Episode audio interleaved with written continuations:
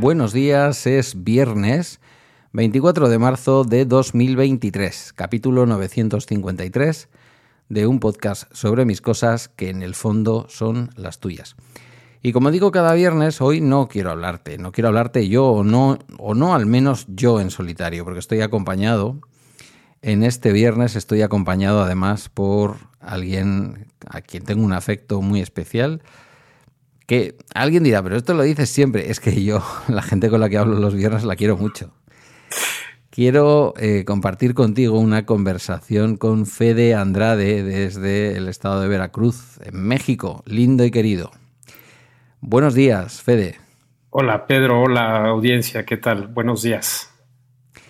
Eh, nuestra audiencia ya ha visto el título y se pregunta qué van a hablar Fede y Pedro del autismo. Alguien puede pensar que a lo mejor yo tengo que decir cosas del autismo porque soy un profesional del trabajo social o algo por el estilo. Y resulta que quien me propuso el tema fuiste tú y que tú eras el que querías traernos eh, este asunto porque el próximo 2 de abril, en apenas una semana y poquitos días, se celebra el Día Internacional del Autismo. Y qué bueno que lo aclaras porque yo no soy médico, ni psicólogo, ni psiquiatra, ni estoy tengo capacitación profesional en el tema de salud y qué bueno que lo aclaras. Hablaré desde mi perspectiva personal. Ahí es donde yo quería llegar. Si tú no eres un profesional de la salud, ni de la psicología, ni de ninguno de estos ámbitos, y yo es verdad que en algún momento de mi vida tuve una pequeña experiencia de un año aproximadamente en un servicio de apoyo técnico al gobierno de la, de la provincia donde yo trabajo, de, Vizcaya, la Diputación Foral de Vizcaya, en el ámbito de personas con discapacidad, donde se incluían a las personas con autismo en aquella época, em, la realidad es que tampoco sé tanto y que lo que sé o lo poquito que sé viene de hace 30 años, seguro que los paradigmas han cambiado mucho.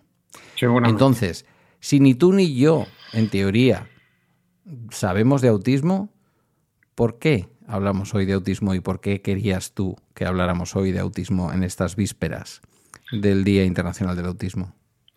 Pues bueno, eh, viviendo un proceso familiar eh, de diagnóstico eh, de otra persona en mi familia, perdón por la redundancia, estando con varios doctores, después de muchas vueltas, agarra y me dice uno de los neurólogos, me dice, bueno, el paciente es autista y ese es su diagnóstico. Pero usted, señor, también es autista. Y entonces es cuando volteas para atrás y entiendes de golpe muchas cosas que no entendías porque eran puntos sueltos y ya cuando los unes dices, ah caramba, sí. Y empiezas a investigar, empiezas a escuchar, empiezas a buscar información, a leer, a documentarte de qué es el autismo y entenderlo mejor y entender también desde esa misma perspectiva tu propia vida, que sin saberlo lo has vivido de esa forma, ¿no? Y por eso quiero hablar hoy del autismo, en vísperas del Día del Internacional del Autismo, 2 de abril.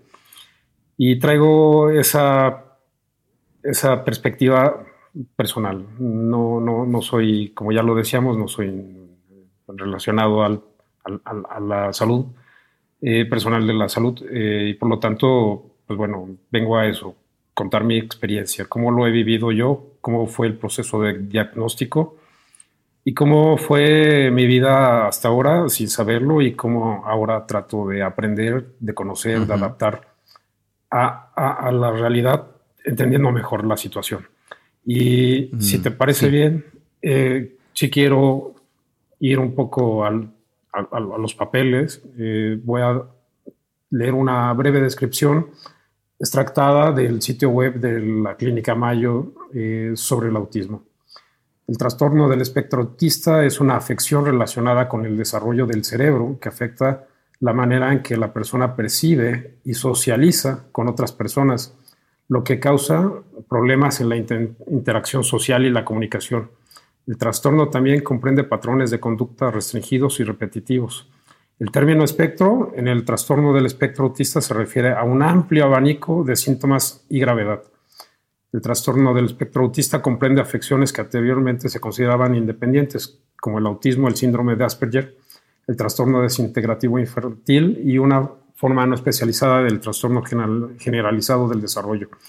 Aquí dejo de citar a la clínica Mayo y pues bueno, tiene lo que tú decías hace un instante, que habla de que el trastorno del espectro autista va desde casos con una severidad muy alta, en muchos casos también eh, asociado a otros trastornos, a otros síntomas, a otros problemas, como por ejemplo deficiencia intelectual, eh, problemas de discapacidad motora, etc.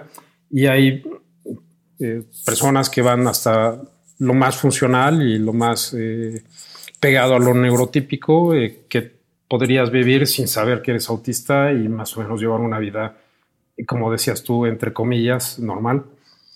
y bueno, pues bueno, es todo un, espectro, es un abanico muy amplio y los hay con, con, todo tipo de retos, pero en general las características comunes son la forma en que percibimos el mundo. Ahí, por ejemplo, para tener un ejemplo y aterrizarlo, permíteme hablar de las texturas, por ejemplo. Eh, yo recuerdo cuando era niño, me gustaba dormir frotando la orilla de satín de una sabanita y esa textura me calmaba. Eh, pero, por ejemplo, la textura en los alimentos, hay alimentos que no soporto por su textura y que no los como, nunca los he comido eh, por la textura, simplemente por la textura, no por el sabor, pueden ser muy nutritivos, muy valiosos en una dieta que se esperaría que tenga yo, pero la textura no, no me permite comerlos. Una playera, una camisa, un pantalón con demasiada lana, o con una lana no tan peinada, picosita, es muy incómodo y no me la puedo poner. Hay ropa y eh, muchas situaciones en que la textura es, es, difícil de llevar, difícil de tener. Entonces, eh, entonces, por ejemplo, cuando tú le das a un autista un suéter de lana, por ejemplo, que es eh, típico, es difícil que lo soporte, lo tolere y tú quizá como papá quieras ponérselo a fuerza porque hace frío, crees que es el mejor suéter que puede llevar y, le cuesta trabajo llevarlo, se lo va a quitar y caes en un berrinche, caes ahí en una situación complicada porque no lo entiendes. Y una persona mm. neurotípica no lo vive de esa forma o no, no a tal grado. ¿Dirías, Fede, que a lo mejor hay más personas autistas o somos más personas las que podemos tener en un momento dado una posición en ese espectro autista de las que creemos? Porque te oigo hablar de las texturas y yo tenía una especial predilección, esto nunca lo he contado y la el cariño con el que tú has contado esto de las texturas, también el sufrimiento, claro, cuando no te gustan, ¿no? Claro. Me lleva a recordar yo tenía una especial relación. Hoy, hoy estamos todos saliendo de armarios. Hay muchos armarios de los que salir. ¿Te has dado cuenta? Sí, no solo, sí, seguro. Se habla del armario en el que han estado muchas veces las personas homosexuales reprimidas, pero ¿cuántos armarios hay en, nuestro mundo, no? Sí. Eh, yo tenía una relación especial con un azulejo concreto, ¿sabes? Eh, ¿En México le llamáis azulejo también? Sí. sí. Vale con un azulejo, con una, un ladrillo diría alguien también, pero no es un ladrillo, es un azulejo de cerámica. Cerámica, sí. Del baño de casa de mi madre. Era un azulejo de color verde, te diría quirófano, ese verde de las batas de los quirófanos. Verde menta, dicen aquí. Sí, algo así, efectivamente. Y tenía una especie de marca especial que lo hacía distinto a los demás, hasta cierto punto, incluso cuando eh, entramos en procesos industriales, ¿no? En ese tipo de piezas de cerámica no suelen ser unas iguales a otras. No. Y yo lo distinguía especialmente. No te diría que era como mi amigo invisible, pero era como que yo entraba en el baño y me gustaba tocar, era como una manía que tenía tocar ese azulejo y me despertaba cierto placer tocar ese azulejo en concreto y no los de alrededor. Entonces digo, ¿no seremos más de los que pensamos?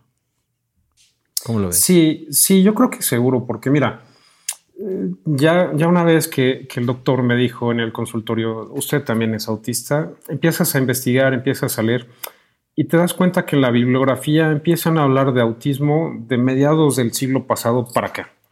y, al final, eh, los primeros, eh, digamos, de los 50 a los 70 eh, va muy disperso, va muy difuso, dando golpes de ciego y, propiamente empiezan a, hablar de autismo y a concretar y a afinar el, diagnóstico, el término, las características, ya sea a finales de los 80s, 90s y 2000. Entonces probablemente muchos de nosotros crecimos sin saberlo, el médico del pueblo, el psicólogo, cuando llegaba alguien a visitar a un psicólogo, no estaba con ese conocimiento porque se está desarrollando esta parte de la neurociencia y empezamos apenas a estas alturas del partido a entender de qué se trata. Entonces, muy probablemente muchos, muchos, muchos en el mundo eh, tenemos algo de autista y no lo sabemos hasta la fecha. El tema de las texturas, el tema de los sabores, eh, el tema del ruido y las fiestas, las luces, por ejemplo. Para mí es muy difícil ir una fiesta, ir a una fiesta con el ruido en donde ni siquiera puedes platicar, hay mucha gente cerca, eh, sientes eh, demasiada cercanía con la gente y, la cantidad de gente puede llegar a ser abrumadora, aunque no sea una fiesta, ¿no? Ir a una plaza comercial me cuesta trabajo, sobre todo en días eh, en que hay mucha gente. Yo cuando voy a la plaza comercial, por ejemplo, me gusta ir un lunes o un martes a las 11 de la mañana que están abriendo y que si acaso te cruzarás a uno o dos personas por la plaza ir el sábado a las 6 de la tarde en que están llenas, abarrotadas, eh, no, eh, me cuesta mucho trabajo, me pone nervioso. Puede llegarme a, si no lo controlo, a ponerme de malas. Eh, una fiesta con el ruido muy alto, etcétera, no, no, es muy difícil para mí. como te podrás imaginar, por ejemplo, en mi juventud, si acaso fui a la disco un par de veces, a la discoteca, porque no lo disfruto. Claro, pero tú lo relacionaste con una manera de ser. Eras más tímido o algo más retraído y dijiste, bueno, pues así soy, ya está. Pues bueno, mira, te tragas ese cuento que te impone la sociedad de eres el raro. Y dices, pues sí, soy el raro. Sí, en cierto momento sufres un poco porque tú quieres interactuar, tú quieres sentirte parte de tu grupo, de tu, de tu, de tu colegio, de tu grupo, de tu ambiente también llega el momento en que dices, pues bueno, yo así soy, tampoco tengo necesidad de estar allá en la fiesta, yo me siento cómodo aquí en la sala de mi casa leyendo un libro, me siento cómodo aquí eh, haciendo alguna otra actividad. Aunque sí tienes un poco esas dos partes, ¿no? Si llegas a sufrirlo porque quieres sentirte pertenecido, pero tampoco, tampoco disfrutas estar en la fiesta, ¿no? Entonces habré ido a la discoteca un par de veces en mi vida en mi juventud, quizá mayor un par de veces más, no, no, no más allá. Eh, las fiestas, te decía, es muy difícil de vivirlas. Eh, aquí las fiestas suelen ser muy ruidosas, eh, con, no sé, 90, 100 decibeles, no, lo tolero. Muchas luces, mucha gente, etcétera, ¿no? entonces, pues bueno, esa, esa es.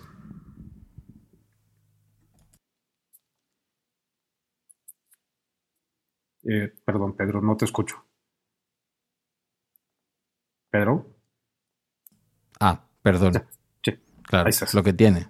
Si muteo mi micrófono es imposible que me escuches.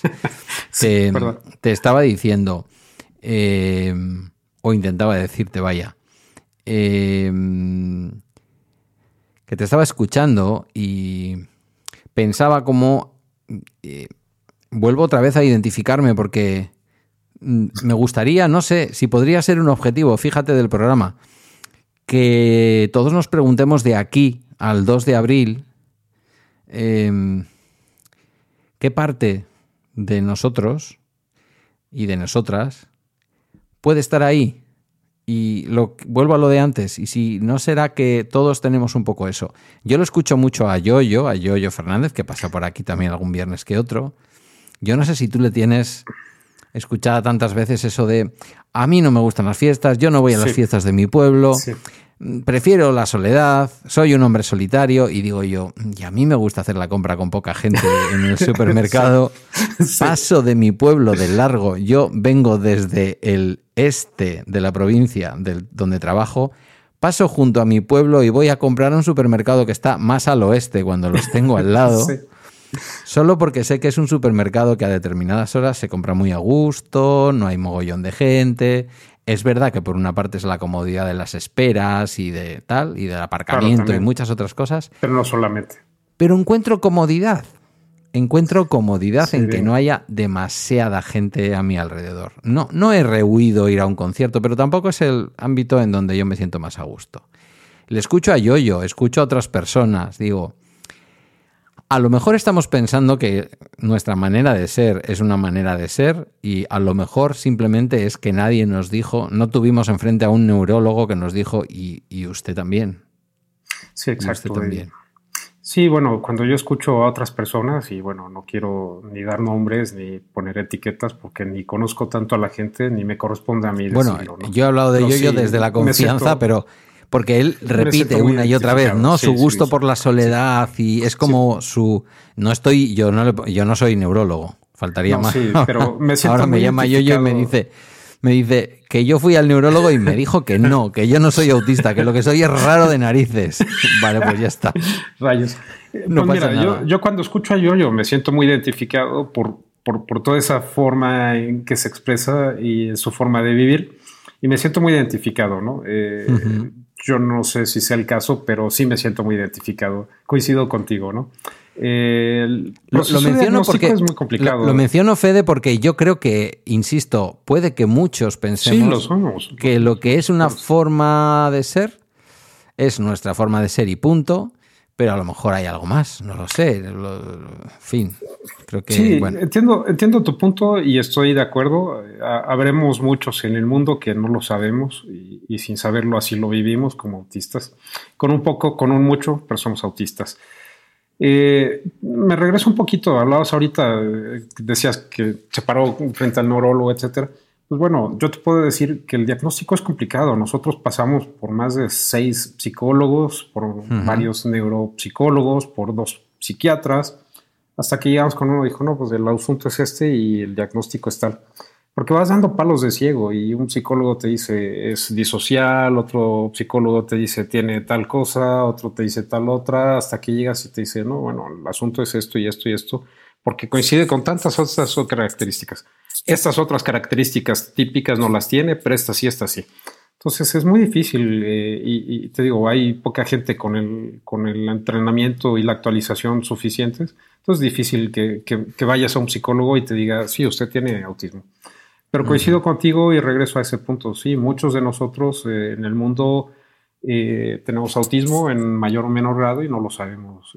había una estadística por ahí del sitio de la Organización de la Salud de, Estados Unidos, de la Secretaría de Salud de Estados Unidos, eh, no me preguntes por la sigla porque no la tengo en la mente, eh, que hablaba que alrededor del 7% de la población tiene, tiene algo de autismo, lo cual puede parecer eh, muy alto, pero a la hora que lo piensas dices, sí, claro, bueno, sí es posible y quizás hasta más, ¿no? entonces, pues bueno. ¿En, qué momento, a qué edad te diagnostican autismo? Hace un trastorno que se dice ahora, trastorno de, espectro autista. Sí, trastorno o condición, hace poco más de seis años. Eh, yo viví hasta los 35, 36 años sin saberlo. Sí. Eh, y, el diagnóstico fue más de un año de, proceso de, visitar a muchos doctores, a muchos eh, especialistas, y, después de casi año y medio, a los 36 años casi, bueno, y también usted es autista. Yo, por ejemplo, eh, esa parte, por ejemplo, en la juventud, eh, es donde más marcado recuerdo esa diferencia con el resto del grupo. Sí. Eh, el típico que los muchachos van y buscan a las chicas y el noviazgo y esta parte. Yo no me considero poco agraciado, pero creo que podría haber tenido más, gracias, gracias, Pedro. Me sonrojas. Pero creo que no, no, haber tenido más suerte con las chicas. Fede, tú sabes que se suele decir, yo no entiendo. Yo le decía esta mañana a una compañera de trabajo, bueno, esta mañana estamos en teoría grabando por la mañana, pero todo el mundo sabe que estamos grabando por la tarde.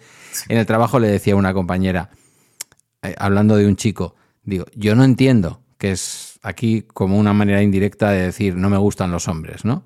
En mi caso no me gustan los hombres. Yo no entiendo. Pero no soy tonto, tengo ojos en la cara.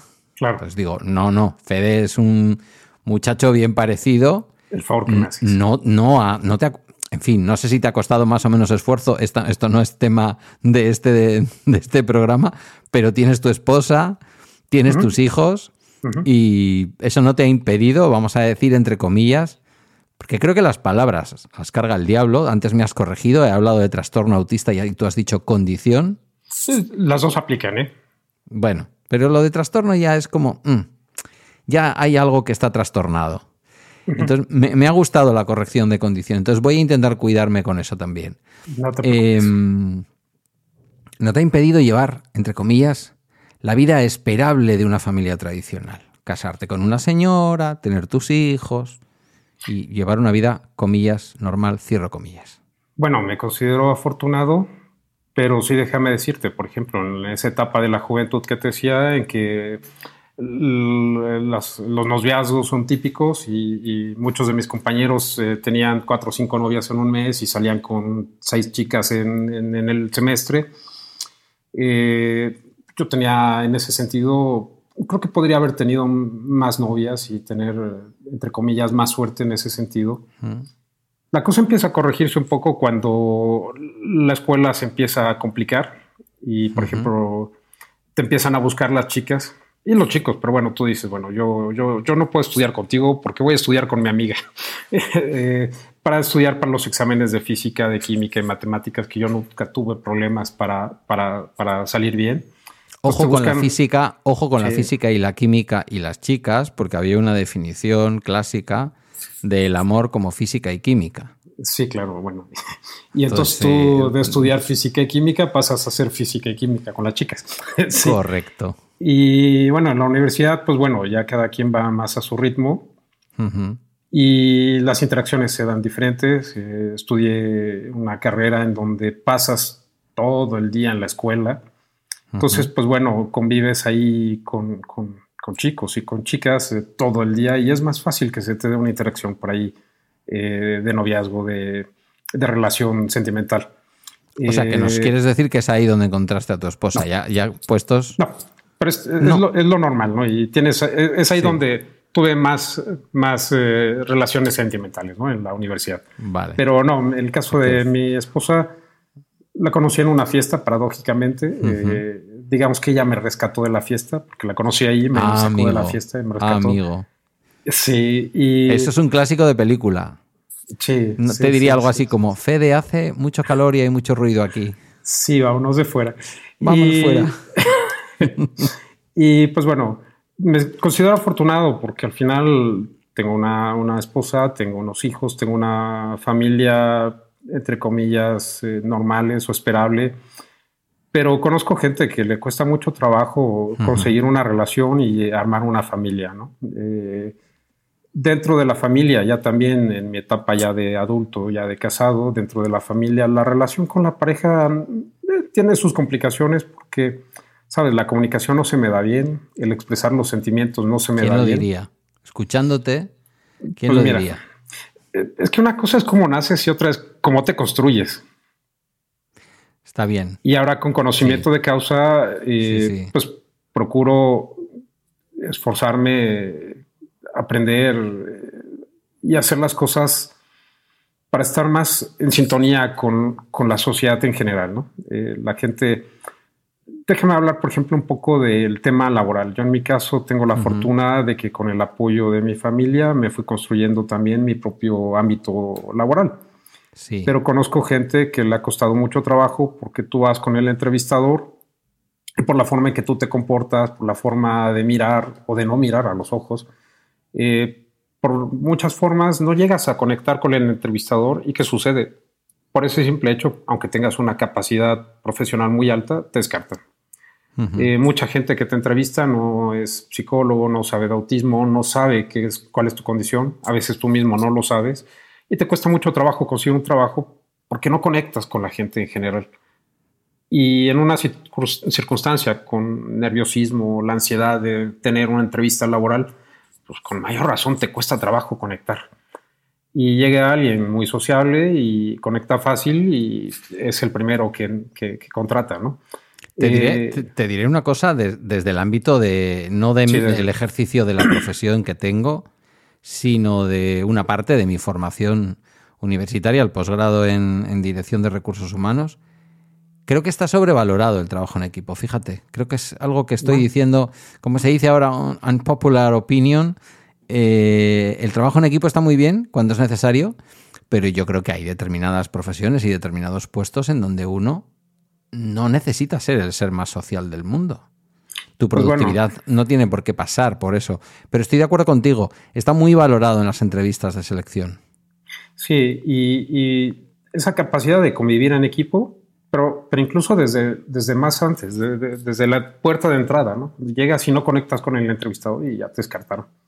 Ya. Eh, en mi vida laboral sí he tenido que armar equipo. Eh, me muevo mejor en un equipo más pequeño, más corto, con gente que conozca de antaño, en un equipo muy grande, en donde hay mucha gente nueva, entran y salen gente. Me cuesta mucho trabajo.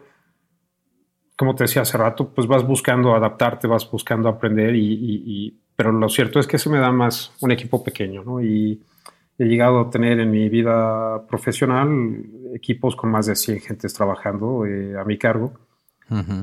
Te cuesta, eh, pero bueno, te vas dando mañas, ¿no? Te recargas ahí en tu equipo básico, que es quien se hace cargo ya de ciertos grupos más grandes, en otra parte del equipo que se hace cargo de ciertos líos, etcétera pero no es fácil, no, no, no es fácil para, para uno como autista eh, desenvolverte en un equipo o, manejarte en un ambiente con mucha gente, ¿no? Y la, mm. laboral afecta mucho.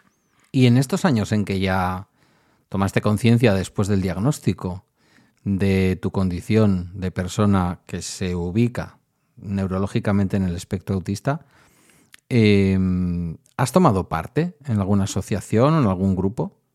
Aún no. Eh, mi participación se limita a estar cerca, por ejemplo, de los maestros y de las sociedades de, padres en las escuelas en las que intervengo indirectamente por, por, mi relación con el, con el alumno, eh, tratando de llevar el mensaje de que a, quien represento, eh, de quien soy tutor, es autista y de que hay más autistas en los grupos, ¿no? Porque viéndolos dices, bueno, este otro chico que no se ha identificado como tal también es autista.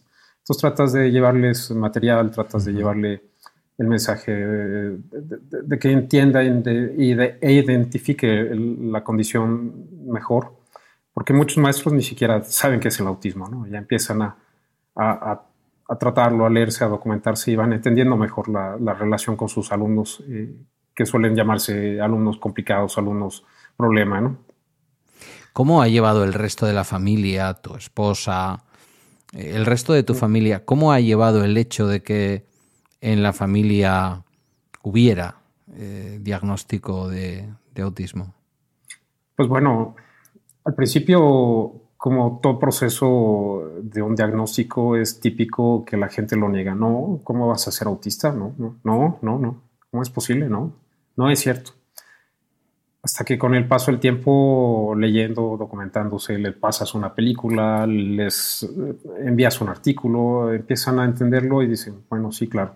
Y empiezan un poco a aceptarlo, a entenderlo y a conocer mejor la, forma, ¿no? Y dice, bueno, es que sí, tu forma de relacionarte es diferente. Y empiezan a entender mejor la relación y empieza un poco a, curarse y o a fluir mejor, por así decirlo. Eh, en el ambiente laboral, en la familia, ha sido el proceso. Con mi esposa, pues bueno, insisto, la relación con la esposa, con mi esposa, eh, tiene sus, sus, bemoles, como toda relación, pero en este caso agravado porque mi capacidad de comunicarme no, no es lo que ella esperaría en ocasiones, ¿no? No obstante, como decías hace rato, bueno, ya siendo autista, ya sabiéndolo, ya entendiendo la situación, pues bueno, tratas de informarte, tratas de aprender, tratas de mejorar en esos temas de expresión, en esos temas afectivos, en esa situación, lo tratas de llevar mejor. Tratas, te planteas cómo quieres llegar a, que sean las cosas y te vas esforzando porque así sea. Sí, al final cuando a alguien le pasa algo, el tener o disponer de un diagnóstico, aunque sea todo como muy clasificatorio, ¿no? Es decir, vamos a clasificar. Pero es verdad que a veces tener un diagnóstico, salvo que sea un diagnóstico duro, terrible, ¿no? Como puede ser que a uno de pronto le diagnostiquen algo que no es curable y que tenga que afrontar un momento vital duro, el diagnóstico puede que nos haga descansar a veces. Ah, era esto lo que me pasaba. ¿No? Claro, y bueno, yo creo que incluso hasta en situaciones muy complicadas, pues bueno, sabes cuál es el problema y ya sabes a qué atenerte, vas con menos incertidumbre. Eh, y sí, en este caso sí. ayuda mucho. En las películas de terror suelen decir que en cuanto se ve el monstruo, la película pierde interés. Sí, se acabó el terror ahí. y pues bueno, yo entiendo que tú eh, buscas eh, cierta duración, estamos en, no sé cómo vamos con el tiempo. Sí, sí, no te preocupes, no te preocupes. A mí me gustaría, salvo que tengas alguna otra pregunta, algún interés sobre algún tema de lo que te pueda contar de mi vida, a mí me gustaría en algún momento dar espacio a, por ejemplo, recomendar un par de libros. El libro de Temple Grandin tiene varios libros, eh, muchos de ellos sobre autismo. Eh, es una muy buena divulgadora, eh, ella siendo científica, ella clavándose mucho en temas muy... Temple Grandin. Grandin, sí, es americana. Ella también es autismo y ella habla desde, desde la perspectiva personal y también habla como bióloga, como, personal con conocimientos de la salud, ¿no? Eh, ¿Sus, libros están en, ¿Sus libros están en inglés? ¿Están traducidos? En español consigues muchos de ellos. Por ejemplo, El cerebro autista eh, está en español. Eh, en Amazon seguro los encuentras. el cerebro autista me parece un libro fenomenal, muy accesible al público en general que no tiene como yo conocimientos de temas de salud y te da una perspectiva muy buena porque a través, por ejemplo, de las eh, imágenes, de las eh, tomografías, te permite entender a nivel neurológico qué es lo que pasa en un cerebro autista, ¿no? Y te permite entender por qué de muchas cosas a través de, estas ayudas eh, visuales. Y en un lenguaje muy cotidiano, muy cercano, te permite pues, ir a profundidad en el tema. Tiene otros libros, eh, tiene incluso una película, eh, tiene mucho material, pláticas TED, etcétera, y, vale la pena porque se me figura un punto de partida muy bueno. Eh, de diferentes dependencias del área de educación de España, yo he descargado libritos PDF con muy buen material para maestros, para padres y para el alumno mismo en caso de autismo. Entonces, eh, te pasaré los links, pero en el portal de, portales de la Secretaría de Educación de España hay mucho material en español, muy accesible. Y pensado en eso, en, el niño, en el maestro y en las personas que están cercanas al, niño autista, ¿no? Eh, películas, como decíamos antes de abrir micrófonos, está Rayman, está un montón de películas que hablan del tema y que, como tú decías, eh, permite a la sociedad acercarse un poco a, esta situación, a esta condición. Sí, estábamos hablando antes de empezar, ¿no? Algunas pueden caer en tópicos. Claro. Y lo que tenemos que saber es que los seres humanos somos diversos, incluso dentro de la diversidad. Pues la visión de Rainman mm, y del personaje de Rainman no es la visión de un Sheldon Cooper, por ejemplo. Por ejemplo, exacto. Y sin embargo, estaríamos hablando de personas, ambos dos personajes, son personajes que se mueven en ese espectro autista, ¿no? Eh, lo que no les impide, en el caso de Sheldon Cooper, ser, mm, en fin, una cosa absolutamente insoportable a veces y completamente entrañable y brillante siempre, ¿no? Bueno, eh, no sé, puede llegar a, ser insoportable. A mí me lo parece, hombre, cuando, cuando él tiene su sitio en el sofá y no se lo quiere ceder a nadie más, pues sí, ¿no? Pero después, claro, eh, también es verdad que estás hablando con un absoluto enamorado de, la serie y, del personaje. Yo creo que no hay nadie que no se haya enamorado de Sheldon Cooper, ¿no? Eh, estaba viendo, estaba viendo, ya que nos has hablado de ella, estaba viendo en, la Wikipedia la entrada de Temple, Temple Grandin, así como suena en castellano, Temple Grandin, sin G al final ni nada. Y dice que es una doctora en zoología, etóloga y profesora estadounidense de la Universidad Estatal de Colorado. Sí, Una señora que tiene ahora ya 75 años y que dice que fue eh, como una de las primeras personas diagnosticadas con autismo en compartir públicamente puntos de vista de su experiencia personal en cuanto a su condición. Y luego, como curiosidad, dice que es la inventora de la máquina de los abrazos, que es un, un inventillo que sirve para que las personas que, debido a su autismo, tienen dificultad para aceptar los abrazos de otros, practiquen y ejerciten el maravilloso eh, momento del abrazo, pero que puede para algunas personas ser un inconveniente por su condición de autista. Sí, Curioso la señora esta, ¿eh? muy, muy interesante. Sí, es un personaje y, mis respetos, porque puede parecer un poco chocante su imagen y su forma de expresar, pero habla con conocimiento desde su perspectiva personal y con conocimiento de causa como, como científica, como, como técnica, ¿no? Con eh, motivo del 2. Sí, dime, dime, dime. Sí, su película vale la pena verla porque entiende ahí uno su historia y entiende viendo la historia de ella en muchas circunstancias y muchas situaciones de un autista, ¿no? te, iba, a preguntar que con motivo del 2 de abril, que es con motivo del que me, de lo que me pediste hacer este episodio, por el día y también por tu condición, em, como autista, ¿tú qué le pedirías al resto de la gente? Pues bueno, muchas veces eh, nos cuesta trabajo adaptarnos a lo que es la sociedad normal, la sociedad entre comillas normal.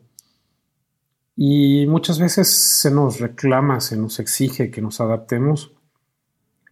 Pero también yo pediría, no tanto por mí, sino por mucha gente con un autismo más severo, un poco de comprensión y un poco de empatía para ponerse de, nuestro lado, entender las circunstancias y, adaptarse también un poco como sociedad al autismo.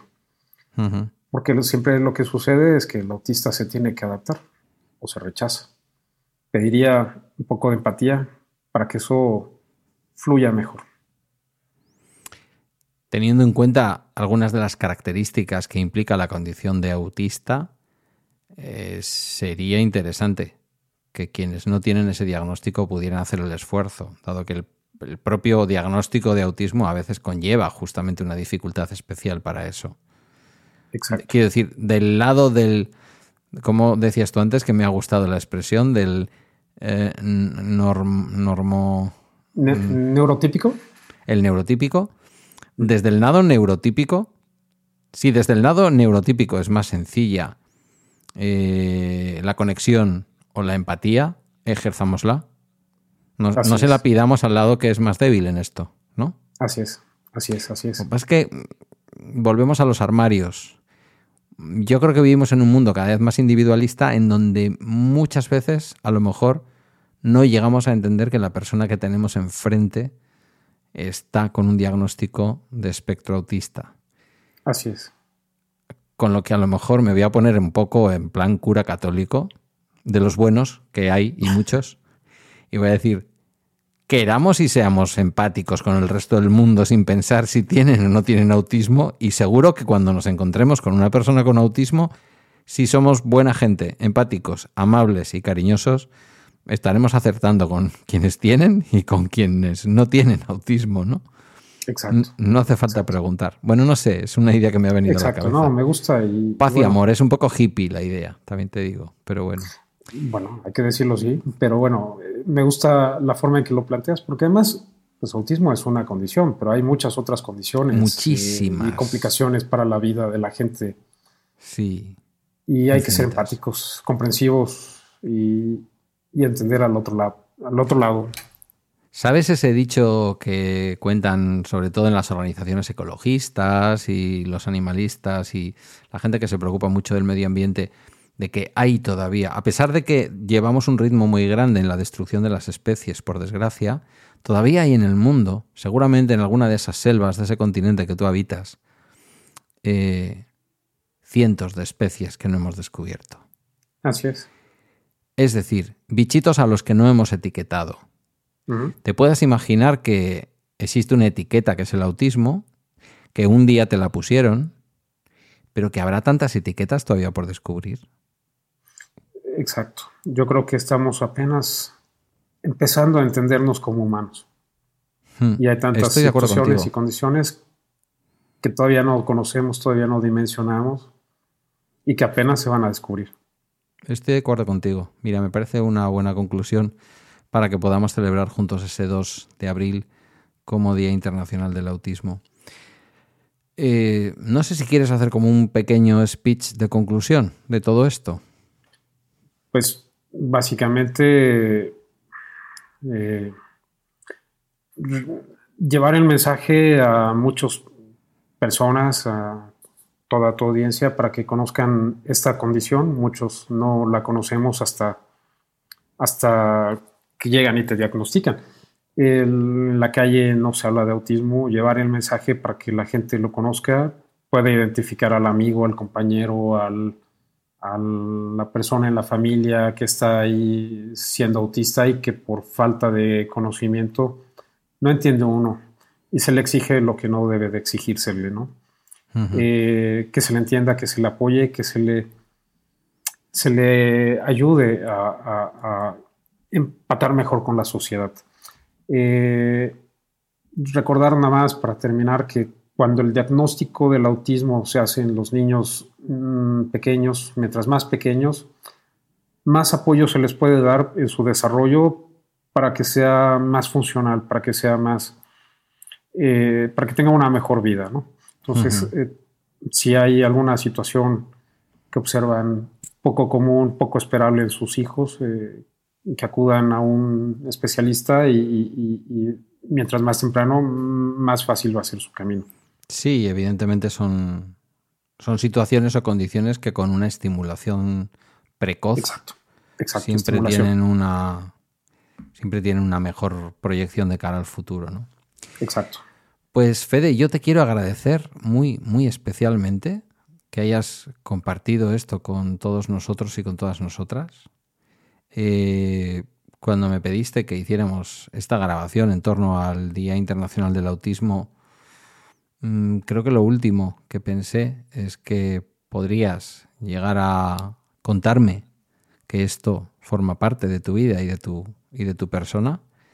Y creo que mucha gente de la que comparte contigo en la comunidad de Bala Extra conversación puede que se hayan sorprendido aunque son también personas muy especiales y creo que estas cosas las entienden y las interpretan bien. Así es. Pero mm, a lo mejor hemos conseguido que un número importante de personas, las suficientes, ya sabes cómo van los cambios en el mundo, hay que conseguir, ¿no? El dicho este de que cuando un porcentaje ya suficiente del estadio azteca se pone a aplaudir, después el estadio entero aplaude. a lo mejor es a través de pequeñas comunidades como la nuestra, donde es importante ir conociendo y comprendiendo este tipo de situaciones. Y te quiero agradecer, porque aunque nuestro público sea limitado, esto no es una televisión con 10 millones de telespectadores, pero quizás precisamente por eso puede ser el lugar en donde haber contado esto que nos has contado hoy, que forma parte de algo personal tuyo, íntimo, pero que es importante socializarlo y te lo agradezco especialmente a ti. Gracias, gracias a ti, Pedro, por, por aceptarme hablar de este tema. Eh, vi tu cara cuando te lo propuse y, este señor de qué me va a hablar, de, qué se trata. Te agradezco que me lo hayas aceptado y agradezco a la audiencia la recepción. Pues hasta aquí el bala extra de hoy. Voy a agradecer muy, muy, muy especialmente que podáis hacer vuestros comentarios y que podáis enviar vuestros mensajes a la comunidad de Telegram, donde Fede está. Y también a través de balaextra.com, donde en este caso están mis redes y mis medios de contacto. Eh, Fede, muchísimas gracias de todo corazón. y gracias a ti por escucharnos y hasta el lunes que pases un fantástico fin de semana. Gracias, Pedro. Hasta luego.